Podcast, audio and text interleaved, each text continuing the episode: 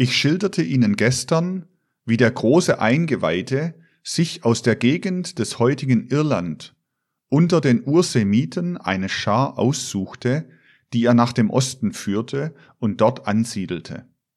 Dort machte der Manu seine Auserwählten zu Stammvätern der neuen Kulturen. Er belehrte sie und gab ihnen Anweisungen zu einer moralischen Lebensführung, die bis in die kleinsten Einzelheiten hinein vorgeschrieben war. Wie die Zeit einzuteilen und die Arbeit von morgen bis zum Abend zu verrichten war. Aber mehr noch als durch seine Lehren erzog er sie durch seinen unmittelbaren Einfluss und durch seine Gedanken. Sein Einfluss war unmittelbar suggestiv. Wenn er seine Gedanken in die Kolonie hineinschickte, wirkten seine Ideen und Vorschriften suggestiv. Solch einen Einfluss brauchte der damalige Mensch zu seiner Umbildung. Für den Unterschied in der ganzen Anschauung zwischen der atlantischen und der neuen Wurzelrasse ist folgende Szene charakteristisch, die sich in der Mitte des 19. Jahrhunderts abspielte. Europäische Kolonisten hatten die Indianer in denen wir in der atlantischen Kultur stehen gebliebenen Nachkommen der alten Atlantier zu sehen haben, veranlasst, ihnen Länderstrecken abzutreten unter der Bedingung, dass man ihnen neue Jagdgründe anweisen würde. Dieses Versprechen war nicht gehalten worden, und das konnte der Häuptling nicht begreifen. Das war die Veranlassung zu dem folgenden Gespräch. Der Indianer sagte, ihr Bleichgesichter habt uns versprochen, dass euer Häuptling unseren Brüdern anderes Land anweisen werde, nachdem ihr uns dieses genommen habt. Eure Füße stehen jetzt auf unserem Land und gehen über die Gräber unserer Väter. Der weise Mann hat sein Versprechen dem braunen Manne nicht gehalten. Ihr Bleichgesichter habt schwarze Instrumente, mit allerlei kleinen Zauberzeichen. Gemeint sind Bücher. Und aus diesen lernt ihr erkennen, was euer Gott will. Das muss aber ein schlechter Gott sein, der die Menschen nicht lehrt, ihr Wort zu halten. Der braune Mann hat nicht einen solchen Gott. Der braune Mann hört den Donner und sieht den Blitz, und diese Sprache versteht er. Da spricht sein Gott zu ihm. Er hört im Walde das Rauschen der Blätter und Bäume, auch da spricht sein Gott zu ihm. Er hört die Wellen im Bach plätschern, und dann versteht der braune Mann diese Sprache. Er spürt, wenn sich ein Sturm erhebt. Überall hört er seinen Gott zu ihm sprechen, und dieser Gott lehrt etwas ganz anderes, als was euch eure schwarzen Zauberzeichen sagen. Es ist das eigentlich eine recht bedeutsame Rede, denn sie enthält eine Art Glaubensbekenntnis. Nicht in vernunftgemäßen Begriffen und Vorstellungen erhob der Atlantier sich zu seinem Gott, sondern er spürte gleichsam etwas Heiliges in aller Natur als einen Grundakkord der Gottheit. Er atmete gleichsam seinen Gott aus und ein. Und wenn man aussprechen wollte, was man so hörte, dann fasste man es zusammen in einen Laut, der ähnlich dem chinesischen Tao ist. Das war für den Atlantier der Laut, der die ganze Natur durchströmte. Wenn er ein Blatt berührte, wenn er einen Blitzstrahl sah, so war er sich bewusst, einen Teil der Gottheit vor sich zu haben. Es war ihm, als berühre er das Kleid der Gottheit. Wie man im Händedruck das Seelische eines Menschen mitergreift, so ergriff der Atlantier, wenn er ein Naturgebilde anfasste, den Körper der Gottheit. Es war eine ganz andere religiöse Empfindung, in der jene lebten. Dazu kam noch, dass die Atlantier mit Hellsehen begabt waren und dadurch im Verkehr mit der Geisterwelt standen. Dann aber entwickelte sich das rechnerische, logische Denken, und je höher sich dieses entwickelte, desto mehr nahm das Hellsehen ab. Die Menschen machten sich viel mehr mit dem zu tun, was die Sinne von außen wahrnahmen, und dadurch wurde die Natur mehr und mehr ihrer Göttlichkeit entkleidet. Die Menschen eroberten sich eine neue Gabe auf Kosten einer alten. In dem Maße, wie sie die Gabe des genauen sinnlichen Anschauens erlangten, hörten sie auf zu verstehen, dass die Natur der Körper der Gottheit ist. Nach und nach hatten sie nur noch den Körper der Welt vor sich, nicht mehr die Seele. Dadurch entstand in dem nachatlantischen Menschen die Sehnsucht nach dem Göttlichen. In seinem Herzen stand ja geschrieben, hinter der Natur muss die Gottheit sein. Und er erkannte, dass er sie mit dem Geiste suchen müsse. Das Wort Religion heißt nichts anderes als suchen, eine Wiederverbindung mit der Gottheit herzustellen. Religere heißt wieder verbinden. Nun gibt es verschiedene Wege, die Gottheit zu finden. Die erste Unterrasse der nachatlantischen arischen Rasse, die Inder, ging folgenden Weg. Einige gotterfüllte Sendboten des Manu, die heiligen Rishis genannt, wurden die Lehrer der uralten indischen Kultur, von der keine Dichtung, keine Tradition erzählt, die nur noch in den mündlichen Überlieferungen der Geheimschulen bekannt ist. Wunderbare Dichtungen wie die Veden und Bhagavad Gita sind viel später entstanden. Der alte Inder sagte sich, das, was uns geblieben ist als äußere Natur, ist nicht die wahre Natur. Hinter dieser Natur verbirgt sich die Gottheit. Und das, was sich hinter der Natur verbirgt, das nannte er Brahman, den verborgenen Gott. Die ganze äußere Welt war für ihn nur Illusion, Täuschung, Maya. Und während der Atlantier noch in jedem Blatt die Gottheit spürte, sagte der Inder, nirgends mehr in der Außenwelt zeigt sich die Gottheit. In das Innere muss man sich versenken. Man muss die Gottheit suchen im eigenen Herzen. Man muss ihr nachgehen in einem höheren geistigen Zustand. Etwas Traumartiges hatte alles sich nähern der Gottheit beibehalten. In der Natur fand der Inder keine Gottheit. In großen und machtvollen Gedankenbildern, in Visionen und Imaginationen ging ihm die Welt des Brahman auf. Yoga war die Schulung, die er durchmachte, um jenseits der Illusion zum Geiste, zum Ursein zu kommen.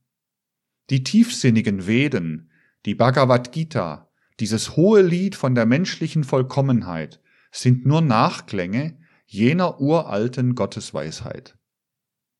Das war die erste Stufe, auf der die Menschheit zurückkommen wollte zur Gottheit.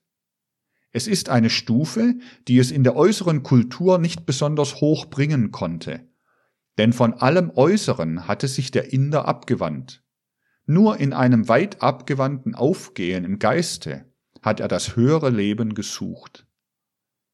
Schon eine andere Mission hatte die zweite Unterrasse, die Urperser, deren Kultur gleichfalls wohlberechnet von Manu ausging. Noch vor der Zarathustra-Zeit hatten die alten Perser eine uralte Kultur, die sich auch nur durch mündliche Überlieferung erhalten hat.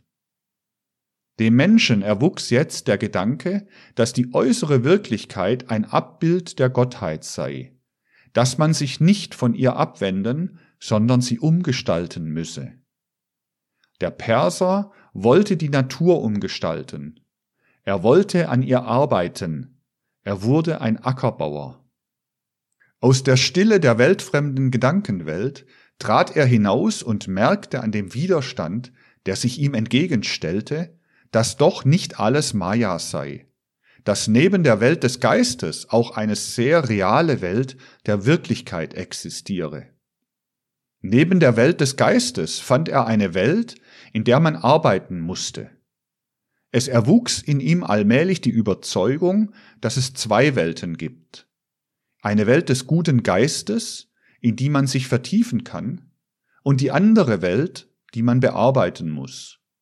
Und dann sagte er sich, In der Welt des Geistes werde ich die Ideen und Begriffe finden, durch die ich die äußere Wirklichkeit umwandeln werde, so dass sie selbst ein Abbild des ewigen Geistes wird.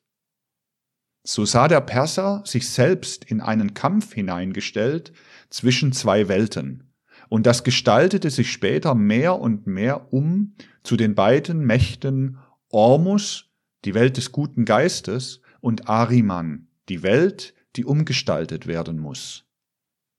Eines aber fehlte dem Perser noch. Die äußere Welt stand ihm gegenüber als ein Wesen, das er nicht verstand. Er konnte keine Gesetze darin finden. Er merkte nicht, dass das Geistige in der Natur zu finden ist. Er empfand nur den Widerstand bei seiner Arbeit.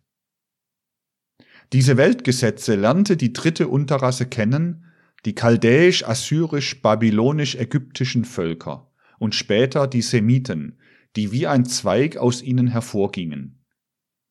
Sie sahen empor zum Sternenhimmel, sie beobachteten den Gang der Gestirne und ihren Einfluss auf das menschliche Leben und ersannen danach eine Wissenschaft, durch die sie die Bewegung und den Einfluss der Gestirne begreifen konnten. Sie verbanden Himmel und Erde miteinander. Wir können den Charakter dieser dritten Unterrasse an einem Beispiel betrachten. Der Ägypter sagte sich, der Nil überschwemmt zu einer bestimmten Zeit das Land und macht es fruchtbar. Das geschieht stets beim Aufgang eines bestimmten Sternbildes, des Sirius. Und nun beobachteten die Ägypter die Zeit der Überschwemmungen. Das Sternbild, das dann am Himmel stand, brachten sie mit der Tätigkeit des Nils in Zusammenhang. Sie beobachteten ferner den Stand der Sonne beim Kommen und Fortwandern gewisser Vögel, das Auf- und Niedergehen der Sterne und ihre Beziehungen zueinander und zur Menschheit und bildeten so eine Wissenschaft aus. Es wurde ihnen offenbar, dass große Weisheit in allen Naturvorgängen herrsche, dass alles nach großen Gesetzen geschehe, die sie zu durchdringen suchten. Vor allem waren es die alten chaldäischen Priester, die Vertreter einer tiefen Weisheit waren. Die Naturgesetze waren ihnen aber keine abstrakten Gesetze. Sie sahen in den Sternen keine physischen Weltkugeln. Sie sahen jeden Planeten beseelt durch eine Wesenheit, deren Körper der Planet war. Ganz konkret stellten sie sich hinter jedem Sternbild die belebende Gottheit vor. So spürte der Ägypter, der Chaldäer, dass er im Schoße der Welt der Geister als Geist unter Geistern eingeschlossen war. Er sah weisheitserfüllte Materie. Sie sehen, die Menschheit war allmählich dahin gelangt, auf dem Wege der Wissenschaft wieder die Weisheit in der äußeren Natur zu erkennen, zu erneuern, was dem alten Atlantier als ein natürliches, hellseherisches Wissen eignete. Die vierte Unterrasse, die griechisch-römische Kultur, wurde nicht direkt von dem Manu beeinflusst, stand aber unter dem Einfluss der anderen Kulturen. Sie hatte wiederum eine andere Mission, die Kunst. Nach und nach hatte der Mensch den Weg zur Vergeistigung der Natur gefunden. Der Grieche ging weiter als der Ägypter. Er nahm nicht die fertigen Naturbilder, sondern er nahm die ungeformte Materie, den Marmor, und drückte ihm seinen eigenen Stempel auf. Er formte sich selbst den Zeus und die anderen Götter. Die dritte Unterrasse suchte den Geist in der Außenwelt. Die vierte Unterrasse prägte ihr den Geist selbst ein. Die Kunst, das Einzaubern des Geistes in die Materie, war der griechisch-lateinischen Rasse vorbehalten. Der Ägypter studierte den Gang der Sterne und richtete danach die Staatenbildung ein auf Jahrhunderte hinaus. Der Grieche prägte das, was er aus seinem Innern nahm, der äußeren menschlichen Gemeinschaft ein, den Städten, Sparta, Kolchis und so weiter. Der Römer ging noch weiter. Er formte nicht nur Stein und Erz, sondern auch das ganze große Gemeinwesen der Menschen nach seinem Geiste um. Die Germanen und Angelsachsen, die fünfte Unterrasse, gehen noch viel weiter in Bezug auf die Formung der Außenwelt. Diese Unterrasse, der wir selbst angehören, prägt der Materie nicht nur ein, was im Menschen lebt, sondern sie prägt die Naturgesetze selbst der Materie ein. Sie entdeckt die göttlichen Weltengesetze, die Gesetze der Schwerkraft, des Lichtes, der Wärme, des Dampfes, der Elektrizität und gestaltet mit ihrer Hilfe die ganze Sinnenwelt um. Ihre Mission ist, nicht nur die im Menschen schlummernden Gesetze, sondern die die ganze Welt durchflutenden Gesetze zu studieren und sie der Außenwelt aufzudrücken. Dadurch ist die ganze Menschheit materieller, ja materialistisch geworden. Es konnte kein Zeus entstehen, sondern die Dampfmaschine, Telegraph, Telefon und so weiter. Auf uns wird eine andere Rasse folgen, die wiederum den Weg zurückfinden wird. In unserer Rasse ist der Mensch auf dem Höhepunkt der Umgestaltung der physischen Welt angelangt. Wir sind am weitesten heruntergestiegen auf den physischen Plan. Bis zum Äußersten sind wir gekommen in der Eroberung des physischen Planes. Das war die Aufgabe der nachatlantischen Menschheit. Der Inder hatte sich abgewandt vom physischen. Der Perser erkannte es als Masse, die ihm Widerstand entgegensetzte. Die Chaldäer, Babylonier, Ägypter erkannten die Weisheit der Natur. Die Griechen und Römer eroberten von innen aus den physischen Plan weiter.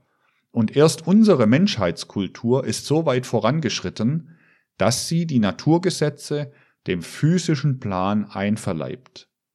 Und nun wird die Menschheit wieder spiritueller werden. Gewaltig, sinnvoll ist der Gang der Menschheitsentwicklung. Jede Menschengruppe hat ihre Aufgabe. Was in der dritten und vierten Unterrasse noch in Mythen und Sagen fortlebt, die Erinnerung an die Urzeit, an die Götterwelt, unsere Menschheit hat nichts mehr davon. Sie hat nur noch die physische Welt. Mit dem Heraustreten auf den physischen Plan hat die Menschheit den Zusammenhang mit der Götterwelt verloren. Nur noch die physische Welt ist für sie vorhanden. Der Theosoph ist kein Reaktionär. Er weiß, dass die materielle Zeit eine Notwendigkeit war. Gerade so, wie die Tiere nach ihrer Einwanderung in finstere Höhlen zwar andere Organe mächtig ausbildeten, die Sehorgane aber zurückbildeten. So geschieht es überall in der geistigen und sinnlichen Welt. Wo eine Fähigkeit sich entwickelt, muss eine andere zurücktreten. Die hellseherische Gabe und die Kraft der Erinnerung mussten zurücktreten, damit das physische Sehen sich ausbilden konnte. Als der Mensch lernte, die äußere Welt durch Naturgesetze zu beherrschen, musste er die geistige Sehkraft einbüßen. Wie ganz anders sah man früher. Kopernikus zum Beispiel hat die Menschheit von dem alten Irrtum abgebracht, dass die Erde stillstehe. Er lehrte, es sei ein Irrtum anzunehmen, dass die Sonne sich um die Erde drehe.